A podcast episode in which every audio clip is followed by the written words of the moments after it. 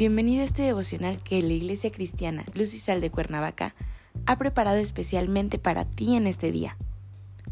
Hoy te voy a invitar a que tomes una pluma, una libreta, traigas contigo tu Biblia, pero sobre todo, prepares tu corazón. ¿Listo? Vamos a comenzar.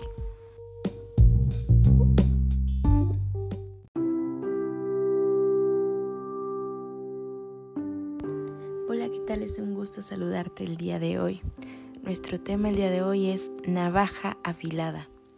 Hoy te voy a pedir que tomes tu Biblia y me acompañes a Santiago 4:11. La palabra del Señor dice, Hermanos, no murmuréis los unos de los otros. El que murmura del hermano y juzga a su hermano, murmura de la ley y juzga la ley. Pero si tú juzgas a la ley, no eres hacedor de la ley sino juez. La Biblia condena enérgicamente los comentarios maliciosos, el chisme.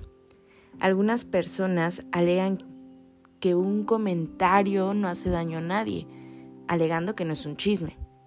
Sin embargo, hay innumerables versículos que no dejan ninguna duda sobre el desagrado divino con respecto a este comportamiento. Y precisamente, caminando hacia la santidad, es que debemos comenzar a evitar esta práctica hasta el punto de inhibirla totalmente y sacarla de nuestra vida. Salmo 52, versículo 2 dice, Agravios maquina tu lengua, como navaja afilada hace engaños. Es así que Satanás quiere usar nuestra lengua.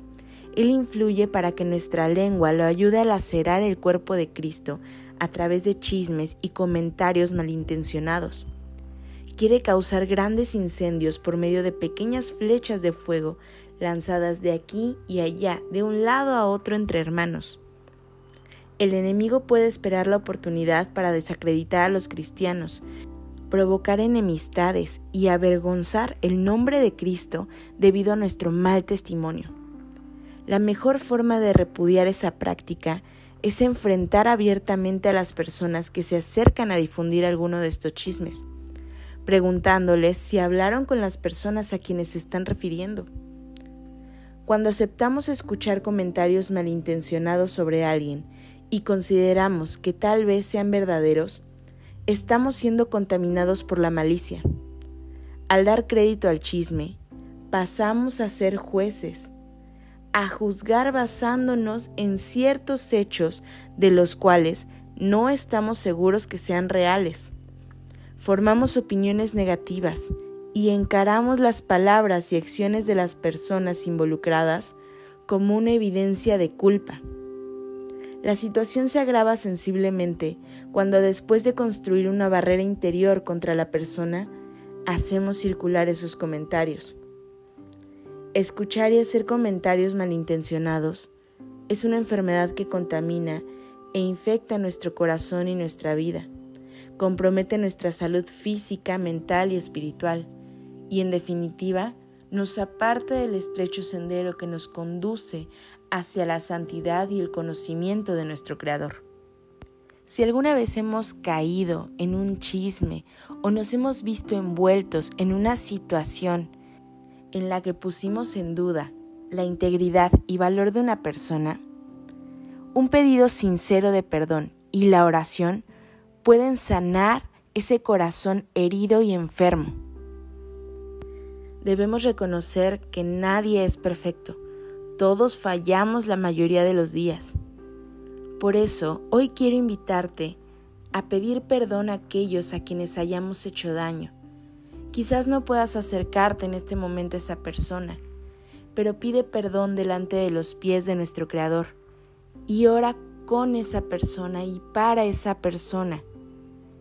Esas actitudes restauran relaciones, sanan corazones y nos permiten seguir caminando por el estrecho sendero de santidad hasta llegar al día en el que estemos a la medida de la estatura de la plenitud de Cristo, buscando estar delante de los pies de nuestro Creador, y que nuestro servicio y nuestro corazón sea agradable delante de sus ojos.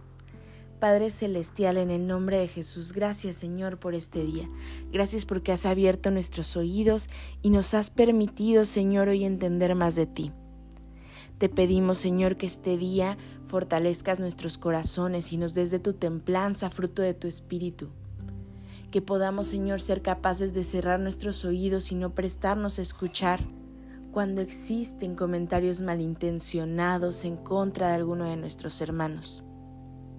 Danos tu corazón, Señor, y que podamos testificar siempre de tu nombre. En Cristo Jesús oramos. Amén.